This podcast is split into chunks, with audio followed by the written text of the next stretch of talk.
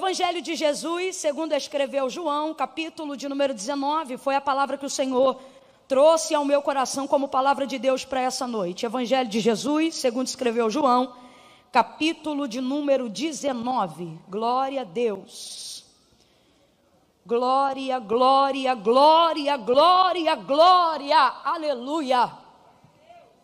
Poderoso é o nome de Jesus.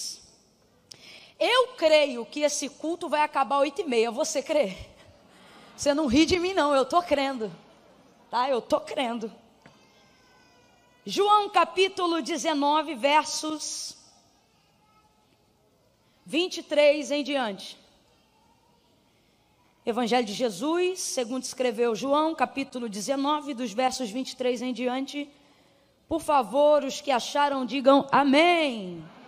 Maravilha, diz assim o texto sagrado. Tendo os soldados crucificado a Jesus, tomaram as suas vestes e dividiram-na em quatro partes, uma para cada soldado. Tomaram também a túnica, que era sem costura, toda tecida numa peça só, de alto a baixo. E disseram uns aos outros: Não a rasguemos, mas lancemos sorte sobre ela para ver de quem será. E isto aconteceu para que se cumprisse a escritura. Completa para mim, por favor. Isto aconteceu para que se cumprisse a que dizia: Dividiram entre si as minhas vestes e sobre a minha túnica lançaram sortes. E foi isto que fizeram os soldados. Junto à cruz de Jesus estava sua mãe, a irmã dela, Maria, mulher de Clopas, e Maria Madalena. Vendo Jesus ali sua mãe e o discípulo a quem ele amava, que estava presente, disse à sua mãe: Mulher, eis aí o teu filho. E disse ao discípulo: Eis aí a tua mãe. E desde aquela hora em diante, o discípulo a recebeu em sua casa. Mais tarde, sabendo Jesus que tudo estava consumado, e para que a escritura se cumprisse, para que quem se cumprisse, gente? Ele disse: Tenho sede. E estava ali um vaso cheio de vinagre, e o embeberam de vinagre uma esponja, e colocaram-na numa vara de ísopo e chegaram-na à sua boca. Quando Jesus recebeu o vinagre, disse: Está consumado. E inclinando a cabeça, entregou o Espírito. Como era o dia da preparação, os judeus, para que os corpos não ficassem expostos na cruz durante o sábado, porque esse sábado era um grande dia, rogaram-lhe a Pilatos que lhe fossem quebradas as pernas dos crucificados e que fossem tirados. Foram os soldados e quebraram as pernas do primeiro e do outro que com ele fora crucificado. Mas chegando-se a Jesus e vendo-o já morto, não lhe quebraram as pernas. Contudo, um dos soldados lhe transpassou o lado com uma lança e imediatamente saiu sangue e água. Aquele que viu isto testificou que o seu testemunho é verdadeiro e ele sabe que é verdade o que diz para que vocês também creiam. Estas coisas aconteceram para que se cumprisse o que a igreja que dizia: nenhum dos seus ossos poderá ser quebrado. Diga amém por essa palavra. Glória a Deus. Glória a Deus. Glória a Deus. O autor da carta aos Hebreus, ele afirma que tudo que existe, tudo que há, não foi feito por prova aparente do que se vê. Mas céus e terra, tudo que existe e tudo que há, foi criado pelo poder da sua palavra. E a palavra que ele está se referindo aqui, obviamente, é a palavra de Deus. Então, isso já nos faz entender o quão poderosa é a palavra de Deus é absolutamente o maior poder da terra. O maior poder da terra. Não, Camila, Paulo disse que o maior poder da terra é a fé. E de onde é a fé? Qual é a matéria-prima da fé? A Bíblia diz que a fé só pode vir de onde? Pelo ouvir e o ouvir da palavra de Deus. Por isso a fé é a vitória que vence o mundo, porque a base da fé precisa ser a palavra. Logo, a palavra de Deus e aquele que a possui torna-se tão poderoso quanto aquilo que ela pode oferecer. Então, a vitória que vence o mundo ao ser a fé e por estar baseada na palavra, torna todo aquele que crê poderoso para viver coisas extraordinárias. Jesus ele deixou isso muito claro antes mesmo de ser assunto aos céus. Ele disse: Olha, se vós estiverdes em mim e as minhas palavras estiverdes em vós, pedireis o que quiserdes no meu nome, e isto vos será feito. Por quê, Camila? Porque ele me ama? Não, porque ele reage diante da sua palavra.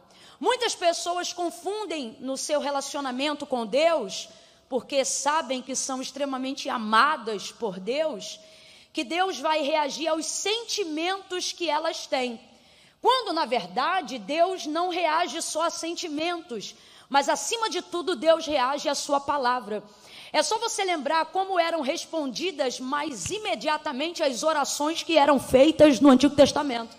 Eles não oravam dizendo, Deus, eu sinto isto, eu sinto aquilo. Comece a olhar os grandes príncipes que tiveram relacionamento com Deus e que tinham orações quase que imediatamente ouvidas. Eram homens que, ao invés de orar dizendo eu sinto isto ou eu sinto aquilo, eles se apropriavam da promessa que Deus lhes havia garantido.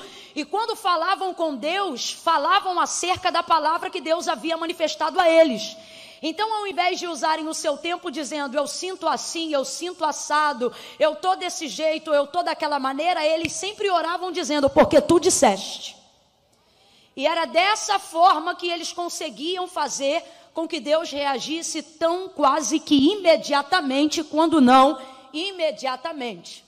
Então veja bem, não são apenas homens de fé, aqueles que estão na galeria, segundo o autor da carta aos Hebreus, que nós chamamos de heróis da fé, mas são acima de tudo conhecedores da palavra que estava sobre eles. E isso lhes dava uma fé poderosa para viver o cumprimento daquilo que Deus havia falado sobre a vida de cada um deles. E Camila, por que você está explicando isso?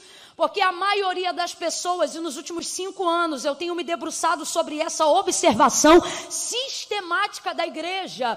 Nos últimos cinco anos eu percebo como a nossa geração tem colocado a sua fé para funcionar de uma maneira totalmente equivocada uma fé sensorial, uma fé que dura o período de um culto, uma fé que só é boa enquanto o louvor está entoando, uma fé que só é boa enquanto o pregador está pregando, uma fé que só é ativa e real enquanto você está num ambiente e numa atmosfera de culto. Enquanto o pastor está ministrando uma palavra profética, parece que você crê com toda a sua força, mas se essa fé fosse verdadeira, na terça-feira você não declinava daquilo que Deus falou novamente.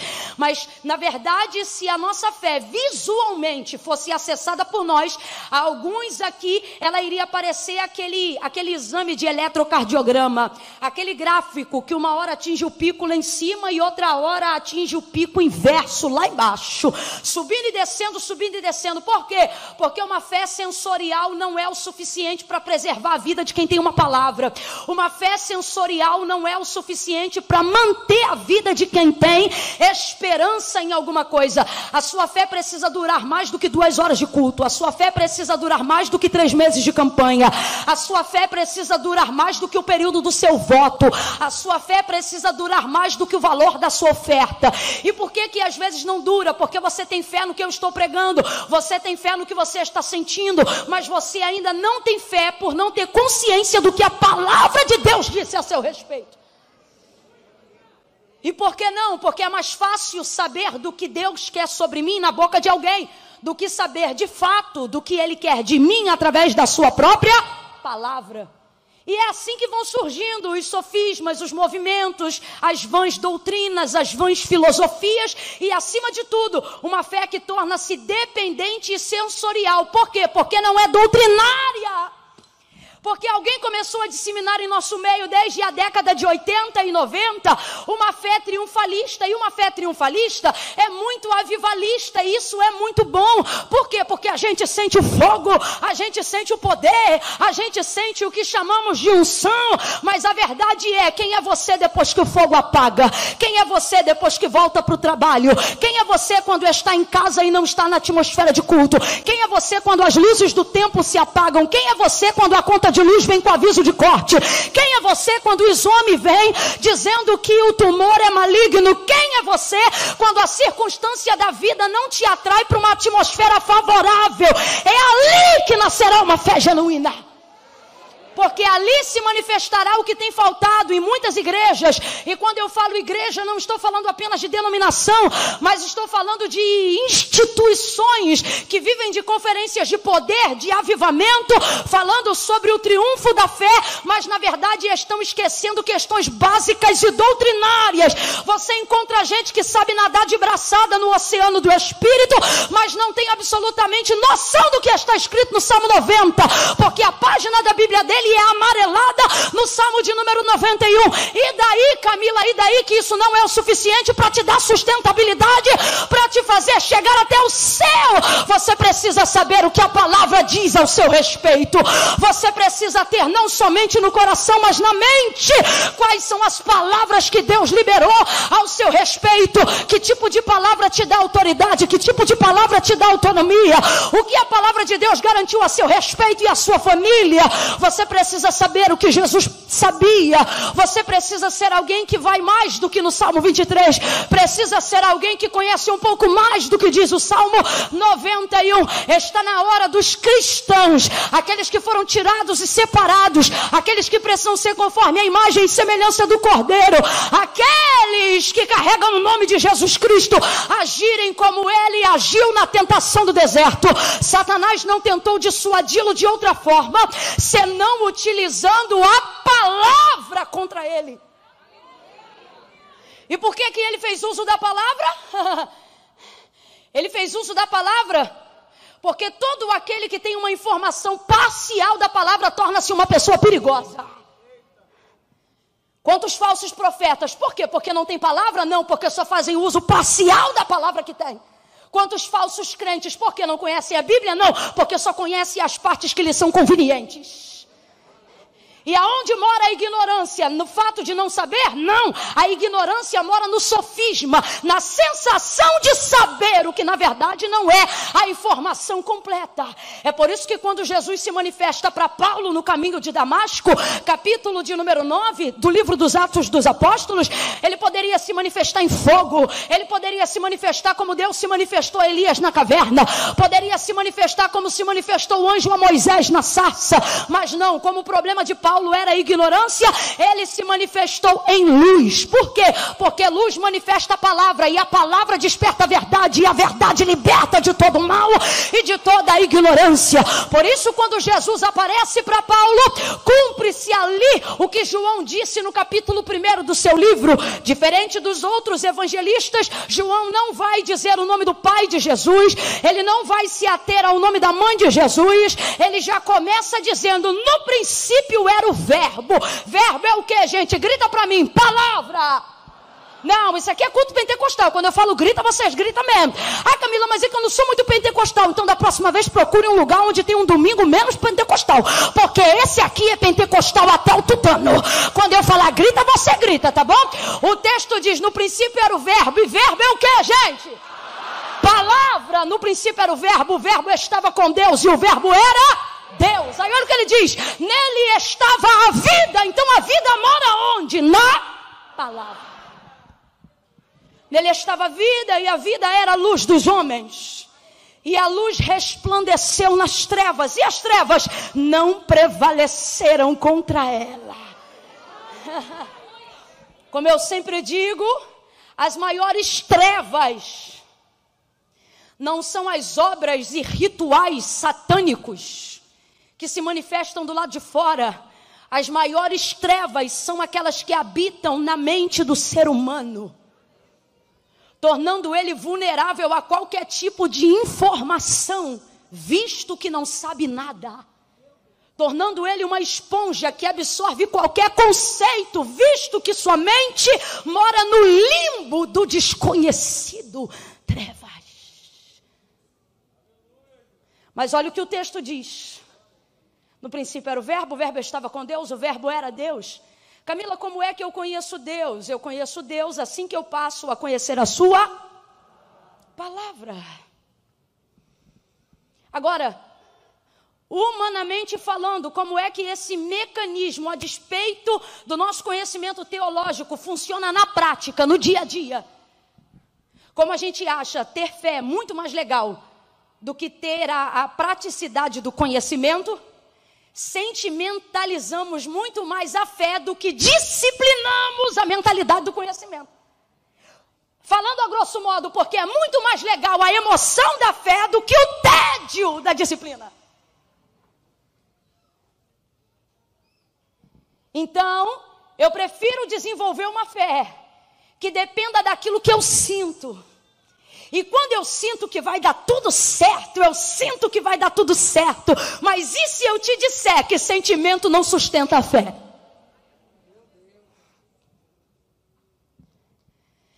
E com isso eu tenho procurado, com a ajuda de Deus, esclarecer a mentalidade de algumas pessoas que estão prontas ou que desejam viver milagres, mas ainda não estão prontas.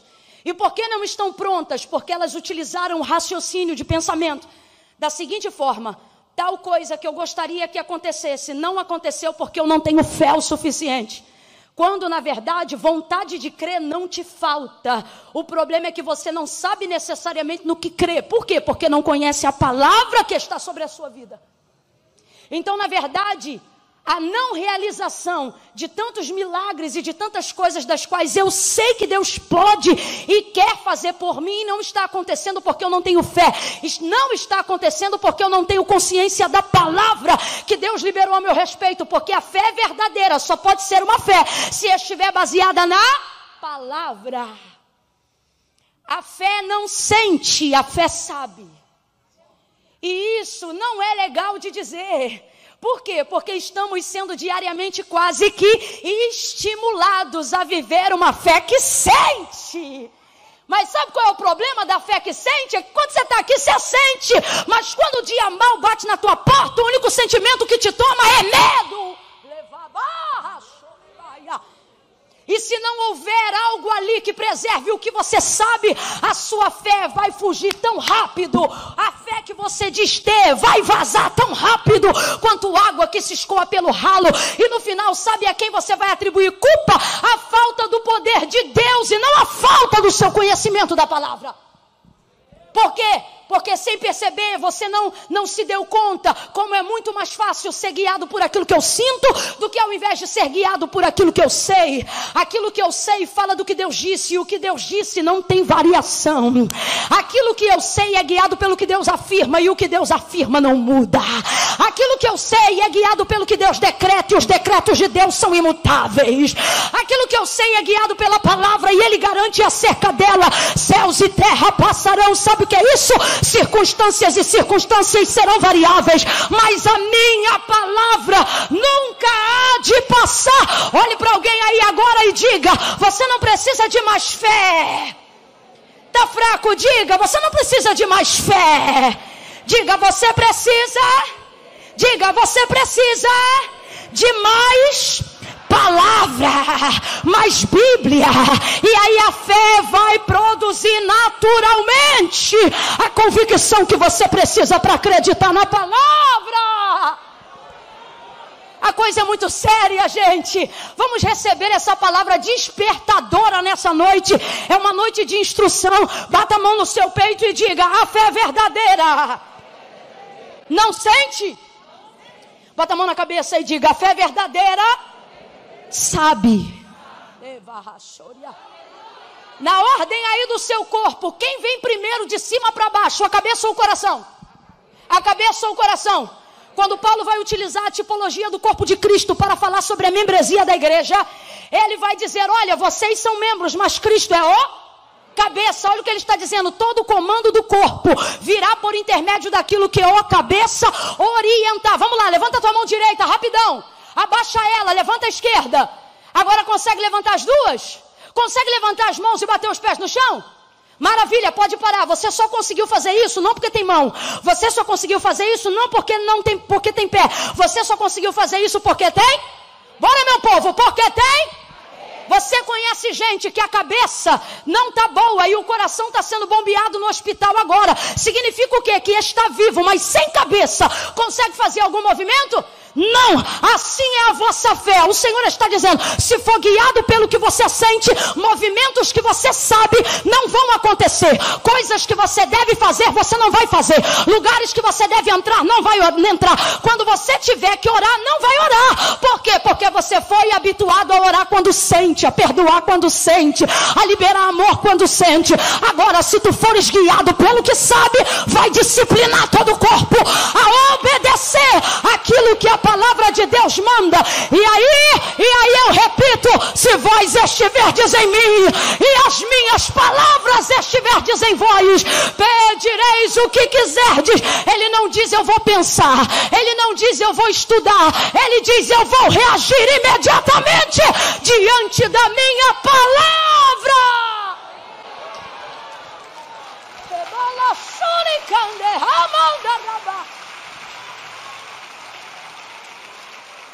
O que você sabe? Não, não, nessa noite, com todo respeito, eu não vou cair na vitimização do seu sentimento.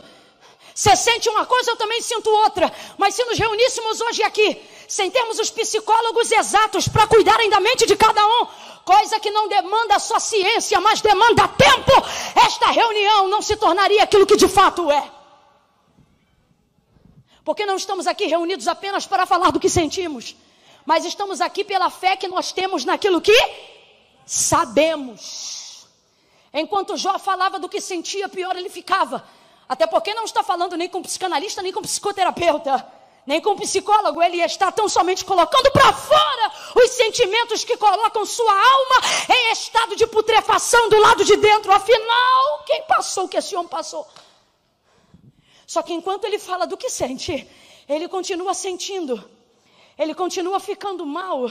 Ele não tem poder de organizar aquilo que ele sente. E ele só fala do que sente.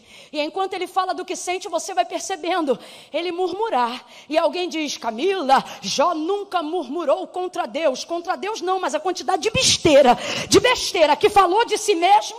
Ele chegou a dizer: Quisera que minha mãe tivesse me abortado antes do meu nascimento.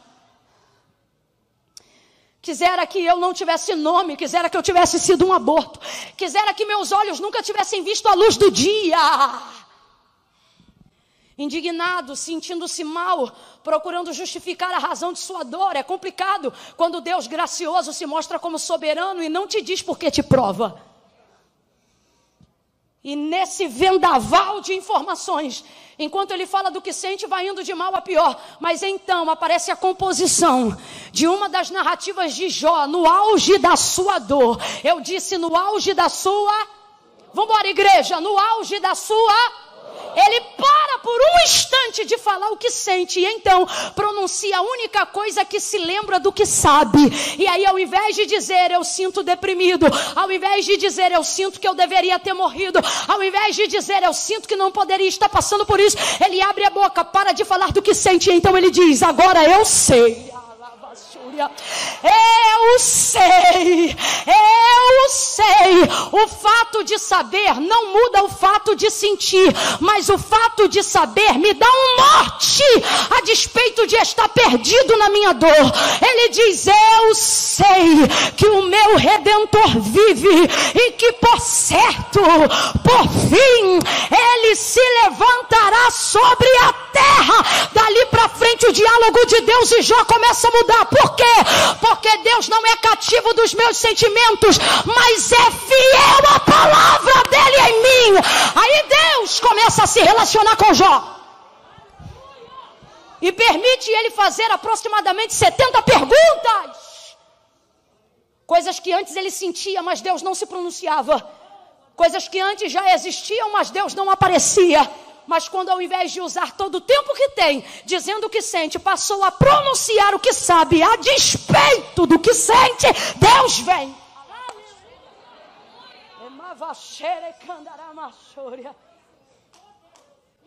Significa que Deus não liga para o que eu sinto? Jamais. O amor de Deus é tão incomensurável que quando João foi escrever sobre esse amor, ele teve que usar o vocábulo tal que é o quê? Que é o vocábulo que a gente usa para aferir o que não tem medida. E o que diz? 3,16 de João. Amou o mundo. Como? que deu seu filho para que todo aquele que nele não pereça, mas tenha vida. Quem crê não perece. Camila, então se eu tenho fé, por que, que eu estou perecendo? Porque é fé sensorial. Se fosse genuína, não perecia. Durava mais que um culto, durava mais do que uma noite. Durava mais que um louvor, durava mais do que uma hora de ministração. Mas por que, que não está durando? Porque é mais fácil ser sensorial do que ser disciplinatória. Só que hoje a rosa que já sentimos o perfume nessa noite vai terminar catucando com espinho.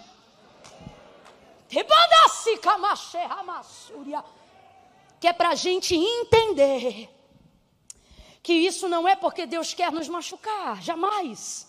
Mas é para que nós entendamos que aquilo que nós sabemos é sempre maior do que aquilo que sentimos. E de tanto ter consciência do saber o que precisa ser conhecido, uma hora a motivação dos meus sentimentos são corrigidos. Por quê? Porque eles estarão baseados naquilo que eu sei e não somente naquilo que eu. Guiar a sua vida só pelo que você sente, vai ver onde você vai parar. Quem guiou a vida só pelo que sentia, está vendo o sol nascer quadrado. Está tomando meia hora de banho de sol no pátio. Por quê? Porque não conseguiram viver em sociedade. Porque quem só faz o que sente vai receber processo. Quem só faz o que sente vai apanhar na rua. Quem só faz o que sente vai dar na cara dos outros mesmo sendo crente. Quem só faz o que sente vai fazer barraco. Quem só faz o que sente vai dar tiro sem nunca ter matado ninguém.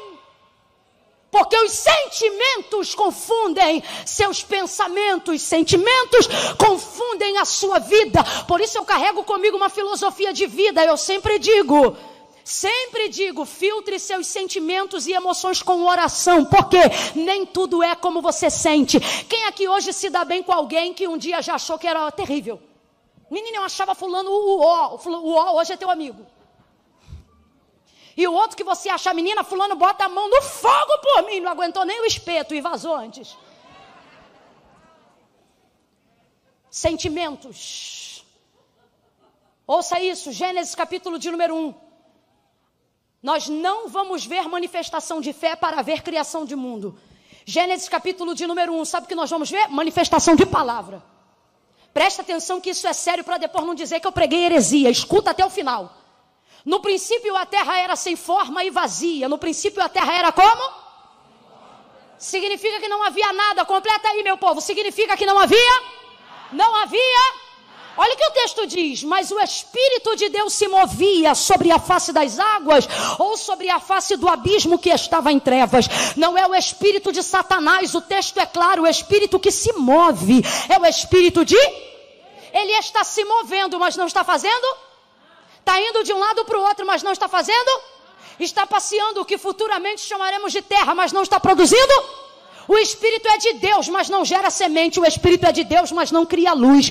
O Espírito é de Deus, mas não planta uma árvore. O Espírito é de Deus, mas não cria o homem. O Espírito é de Deus, mas não faz sol, não faz lua, não reparte estrelas, não cria firmamento. Mas o Espírito que se move é o de quem? Mas não faz? Porque Deus só reage diante de uma coisa. O que Camila? Hã? Hã? Agora olha como é que tudo muda. E disse Deus. É. E disse Deus. Haja luz. E o que aconteceu? Agora vamos aqui, ó. Vamos ser bem realistas, tá? Não vamos ter fé sensorial, não. É sensorial, não. Vamos ter fé no que a palavra diz.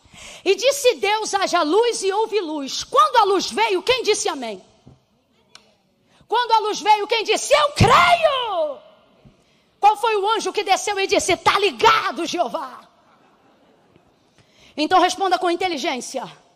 A manifestação de fé para que haja criação de mundo é, é tanto medo, sabe o que é isso? É o raio do sentimento. Eu vou falar um negócio desse? Estou hum. falando o que está escrito. Então bota a cabeça para funcionar. A manifestação de fé, Deus usou fé para fazer o mundo. Ele usou o quê? Camila, você está me desmotivando a ter fé? Não, só estou corrigindo a expectativa da sua fé. Porque essa sensorial só vai durar esse culto, mas se você levar que está sendo pregada, não há manifestação de fé para que haja manifestação de mundo. Por quê? Porque Deus não depende da minha fé para fazer absolutamente mas como é que funciona nosso raciocínio cristão diário? Deus depende da minha fé para ter poder de fazer. Só que Deus não depende da minha fé para ter poder de fazer nada. Se eu creio, Deus pode. Quando eu não creio, Ele continua. Só que Ele faz só na vida de quem? Então presta atenção, eu não tenho fé para dar para Deus poder de fazer. Eu tenho fé para receber poder. Ah! De receber aquilo que Deus já fez. Então presta atenção, o verso 31 do capítulo 1, gente, diz assim: quando Deus para tudo e descansa uma vez que fez tudo, o texto é claro, Deus termina dizendo assim: olha, tenho-vos dado tudo. Está escrito. Não estou pregando o que eu estou sentindo, não. Estou pregando o que está escrito. O que está escrito é: Tenho-vos dado tudo. Significa que Deus já deu Camila, prova isso, não sou eu que provo, é a Bíblia que diz. Depois de Gênesis capítulo de número 1, Deus nunca mais manifestou a criação do nada, mas manifestou milagres, prodígios, sinais, maravilhas, coisas extraordinárias a partir de matéria-prima já existente, ou seja, a partir de coisas que já haviam sido criadas, a partir de coisas que já existiam. Todos os milagres que você vê depois de Gênesis 1, você vai ver Deus fazendo em cima de coisa que já existe. Por exemplo, a própria criação do homem, depois que Deus termina a parte da criação do mundo e da terra, ele vai criar o homem. Quando Deus cria o homem, criou ele da onde? Do pó da? E essa terra havia? Não, não havia. Foi Deus que criou a? E aí depois ele usa a terra que já havia sido criada para manifestar a criação do homem. Então preste atenção. Por isso ele chega no verso 30 e 31 e termina a narrativa da criação dizendo: Tenho-vos dado tudo. O que é que isso significa? Significa que existem coisas que, obviamente, é redundante, mas é para você entender. Elas já existem. E você não pode achar que elas não existem só porque elas ainda não estão diante dos seus. O Japão está na sua vista agora. Mas ele existe sim ou não? Sim ou não? A casa que você mora, a cama ou o chão, não sei aonde você dorme. Você que riu está no colchonete. Eu sei o que é isso. Muito tempo a gente dormiu assim. Mas escute isso. O lugar que você dorme, ele está diante de você agora? Mas ele existe sim ou não? Você afirma com certeza que ele existe porque já passou lá. A minha pergunta é: há em você conhecimento suficiente do que Deus já afirmou que existe? Mas só porque ainda você ainda não viu, você continue crendo que isto exista? Porque e se eu te disser que o fato de você ainda não ter conhecido não significa que isso não exista? E se eu te disser que o fato de ainda não ter chegado na tua mão não significa que isso já não tenha sido criado? Eu vou falar bem rasgado e alguém vai entender. Se eu te disser que o marido que você acha que não existe, pelo qual você ora, ele já existe, tem nome, endereço, trabalho. Ele só ainda não foi manifestado. Mas Deus me trouxe hoje aqui para dizer: se você conhecer a palavra que está sobre você, vai saber que o marido existe, o filho existe, a casa existe, a realização do sonho existe, o carro que você deseja dirigir existe, a igreja que você quer construir existe, a pessoa que você quer conquistar existe, a cura que você almeja existe, o ministério que você deseja já existe. As pessoas que você vai curar, você vai curar, já existe. Qual é o problema? E por que então eu não estou vendo? Porque você quer utilizar fé no cumprimento e não na espera. E fé no cumprimento não é fé, é constatação. Então preste atenção. Deus então não depende da minha fé para ter poder de ser Deus para ter poder de fazer. Mas por que, que ainda assim eu creio? Porque ele só manifesta esse poder na vida de quem? Crê. Mas não é a minha fé que dá para Deus o poder de fazer nada. Todavia eu sigo crendo porque a minha fé é a única coisa capaz de me dar poder para receber aquilo que Deus já fez. Por isso creio. Por isso não desisto. Por isso profetizo a palavra no meio do vale de ossos secos. Ele diz para Ezequiel: Filho do homem, poderão viver esses ossos? Sobre isso eu não sei. Porém, tu, Senhor Deus Jeová, sabe. Sabe o que ele está dizendo? Sobre isso eu não sei, mas o Senhor conheço. O que, que ele está dizendo? Se o Senhor mandar esse cemitério virar exército, eles eu não conheço, mas o Senhor eu conheço. É isso que Ezequiel está dizendo. Aí você diz assim, Camila, eu queria ser profeta. Quer ser profeta? Seja fiel à palavra. profeta não é aquele que fala meia dúzia de línguas e diz assim, diz o Senhor. Não. Profeta bom mesmo é igual Ezequiel. É quem, Camila? É quem tem a revelação do desconhecido? Não. É quem é capaz de produzir com fidelidade aquilo que Deus já disse. Olha isso. Ezequiel não é revestido de poder para falar uma coisa que ele não conhecia. Ossos secos, ouvi a palavra do Senhor. Não. A palavra é assim, ó. Filho do homem, poderão viver esses ossos? Disse Deus a ele. Senhor Deus Jeová, sobre isto eu não sei, mas tu sabes. Ele disse assim, então diga-lhe assim: ossos secos. Quem disse primeiro? Deus. Aí Ezequiel diz: ossos secos. Aí Deus diz assim: diga para agora, diga agora, vento dos quatro cantos. Ele disse: diga ao Espírito. Aí Ezequiel diz: vou dizer ao Espírito, vento dos quatro cantos. Aí Deus dizia: sopra sobre este vale. E Ezequiel revelava, não repetia. Eu vou perguntar de novo: Ezequiel revelava? Responda. Fazia o quê? Ezequiel revelava? Responda. Fazia o quê?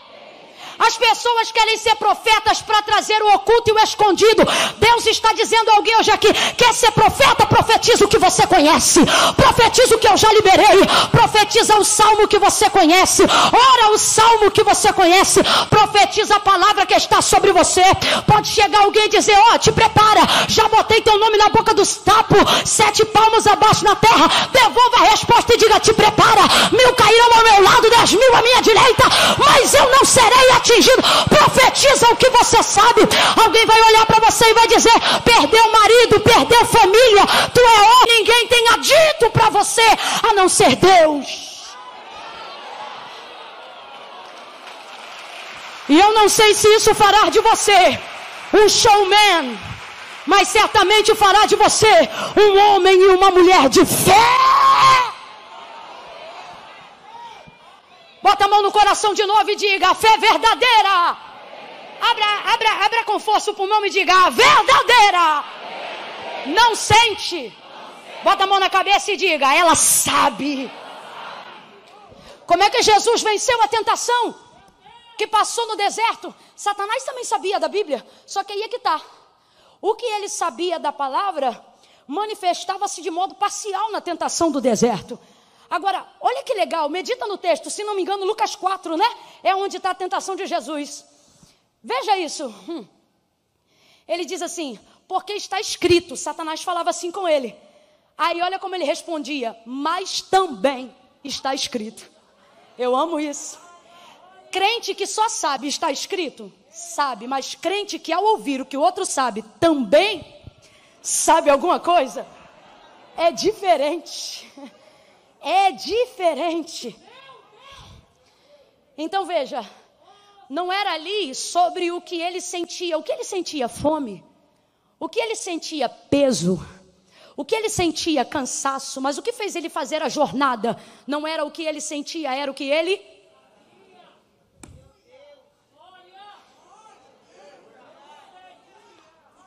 Camila, o que isso tudo tem a ver com João capítulo 19? Vou fechar a Bíblia, porque não acabou oito e meia, mas também não vai acabar nove horas. Primeiro ponto, nós lemos assim, olha, do verso 24, que os soldados pegaram as vestes de Jesus, rasgaram e a túnica lançaram sorte. Aí João diz assim: Eu sou João, eu vi isso e testifiquei. Sabe o que ele está dizendo? Acreditem no que eu estou dizendo, porque eu sou testemunha ocular do que eu estou falando para vocês. E a gente tem tendência a dar mais atenção a quem viu do que a quem somente ouviu, sim ou não? Né? É diferente quando alguém vai te contar um negócio e diz assim, menino, senta aqui que eu ouvi dizer. Aí você, hum, tá. Mas quando a pessoa diz, senta aqui que ninguém me contou, não, foi eu que vi, fala. É diferente. É mais ou menos isso que João está dizendo. Ele diz: olha, o testemunho é verdadeiro. E eu vou provar para vocês. Aí no primeiro episódio, onde se manifesta na narrativa do capítulo 19, dizendo assim: parte rasgou e a túnica lançou sortes, ele diz: Eu vi, eu, João, vi que quem fez isto com Jesus foram os soldados. Completa rapidão aí. Quem fez isso com Jesus foram os? Segundo a narrativa de João, e ele está certo. Mas ao mesmo tempo ele se lembra do que disse Isaías. Aí ele diz: Mas isto aconteceu para que se cumprisse agora, já que eu coloquei na sua mente o entendimento da palavra, vamos trocar escritura por palavra e você já sabe o que significa o que Deus disse, ok? Aí João então disse: para que se cumprisse a que era aquela que havia sido dita pela boca do profeta Isaías, que disse centenas de anos antes de acontecer: O que, Camila? Está lá o texto, dois pontos. Dividiram entre si as minhas vestes e sobre ela lançaram sortes. Aí ele está dizendo: quem fez isso foram os soldados, mas isso só aconteceu porque estava escrito na. Não, mas quem fez isso foram os soldados, mas isso só aconteceu porque estava escrito na. Mas quem fez isso? Os soldados ou a palavra?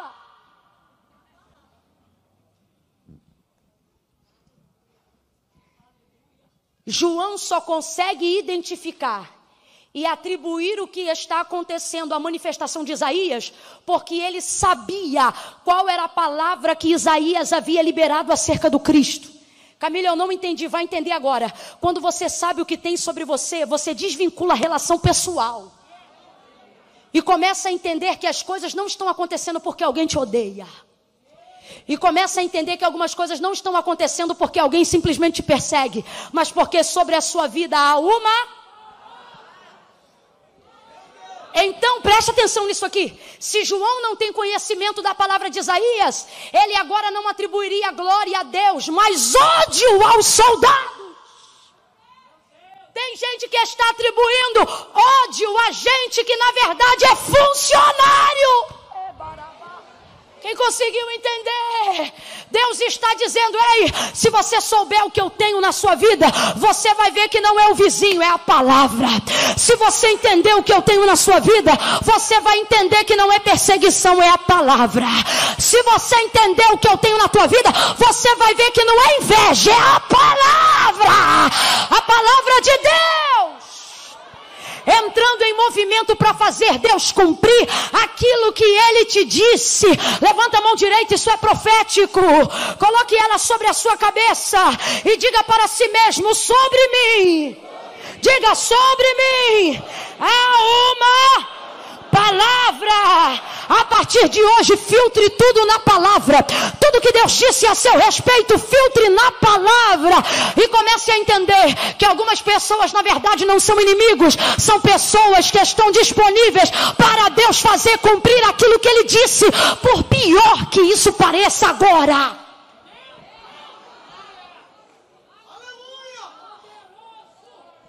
Deus me trouxe hoje aqui para dizer a alguns: não tenha raiva dos soldados. Me faz agora entender com mais clareza porque Jesus, no momento da crucificação, ao invés de dizer Pai, mata, disse: perdoa-lhes. Porque eles não sabem, mas eu.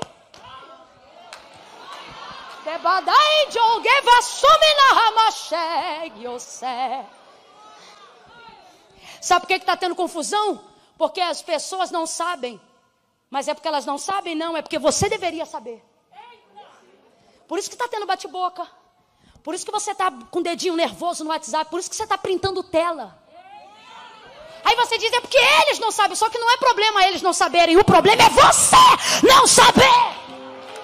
Porque a palavra sobre eles eu não sei. A pergunta é: e sobre ti? Você sabe?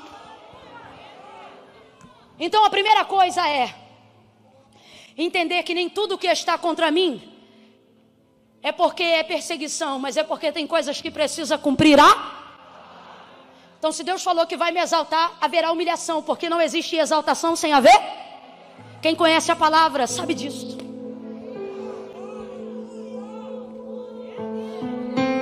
Segundo episódio. Aí ele diz assim: E para que se cumprisse a. Vamos, e para que se cumprisse a. Ele disse: Tenho sede. Então presta atenção. Ele não disse tenho sede porque está com sede. Camila, mas ele está com sede? Pode até estar. Depois de ter carregado uma cruz tão pesada, eu não tenho dúvida que Jesus tem sede. Mas o texto não diz que a motivação de pedir água era a sede. O que o texto diz era que por motivação da palavra ele ia dizer que tinha sede. Camille, tem diferença? Tem. Significa que Jesus não está pedindo algo porque precisa, está pedindo algo para cumprir. Olha isso. E para que se cumprisse a, disse: Tenho sede. Camila, é possível que ele tenha sede? É possível. Mas é possível que quem saiba que está diante do seu algoz vai lhe pedir água? Você pediria água para quem quer te matar? Você sabe que é vir batizado, abre a mente. Mas preste atenção. Para que se cumprisse a. Quando eu sei o que tem sobre mim, eu não espero ninguém fazer, eu mesmo faço. Olha isso, vendo que já estava consumado, para que se cumprisse a escritura que a palavra disse: Tenho. Então não era porque precisava, vou traduzir, era para acelerar o processo. Quando você sabe o processo, você não foge dele, se acelera. Camila, não entendi, não entendeu? Conversa com um crente que já pediu perdão sem ter feito nada. E você vai entender que é o crente acelerando o processo. Por quê? Porque quando eu sei o que eu vou passar, eu não fujo, irmão. Eu vejo qual é o melhor caminho para eu andar logo. Duas coisas eu aprendi ao longo da vida. Primeira, sempre digo isso. Fazer a vontade de Deus não é fácil, mas a segunda te leva a fazer a primeira. Qual? Fugir dela dá trabalho. Então, Camila, então Deus está dizendo: se você sabe o que está sobre a sua vida, não fuja, acelera. Olha para alguém aí e diga: se você sabe, não corre para trás. Olha para alguém e diga: corre para cima. Corre para cima, pede perdão para quem tem que pedir, pede perdão mesmo sem ter feito nada. Desce aonde você tiver que descer. Por quê? Porque quem sabe o que tem a cumprir não foge, acelera o processo. Terceira e última, e para mim é a melhor de todas. Por quê? Porque é quando ele já está morto. Completa aí para mim, por favor. Ele já está? Aí o texto diz: Vêm então os soldados para arrebentarem as pernas de Jesus. Quebram a do primeiro e a do terceiro, que com ele havia sido crucificado. Chegando-se, porém, a Jesus, está dizendo que não quiseram? Não, está dizendo que não puderam.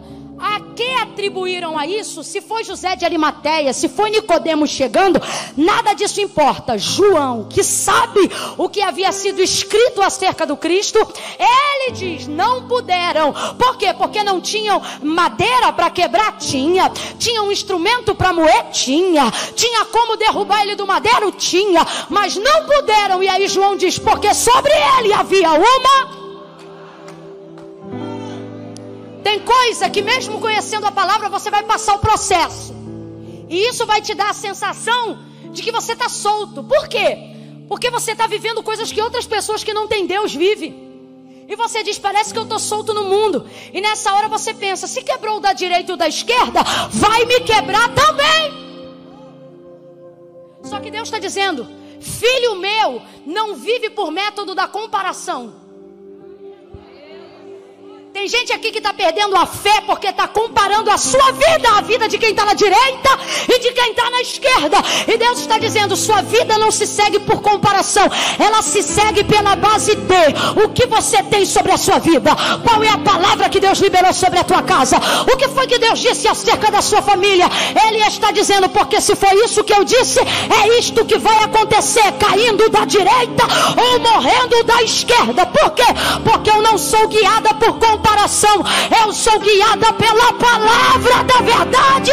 Há uma palavra. Aí João disse assim: vindo sobre ele, não puderam lhe quebrar as pernas. Por quê? Porque sobre ele havia uma. Mas o texto diz que Jesus já estava morto.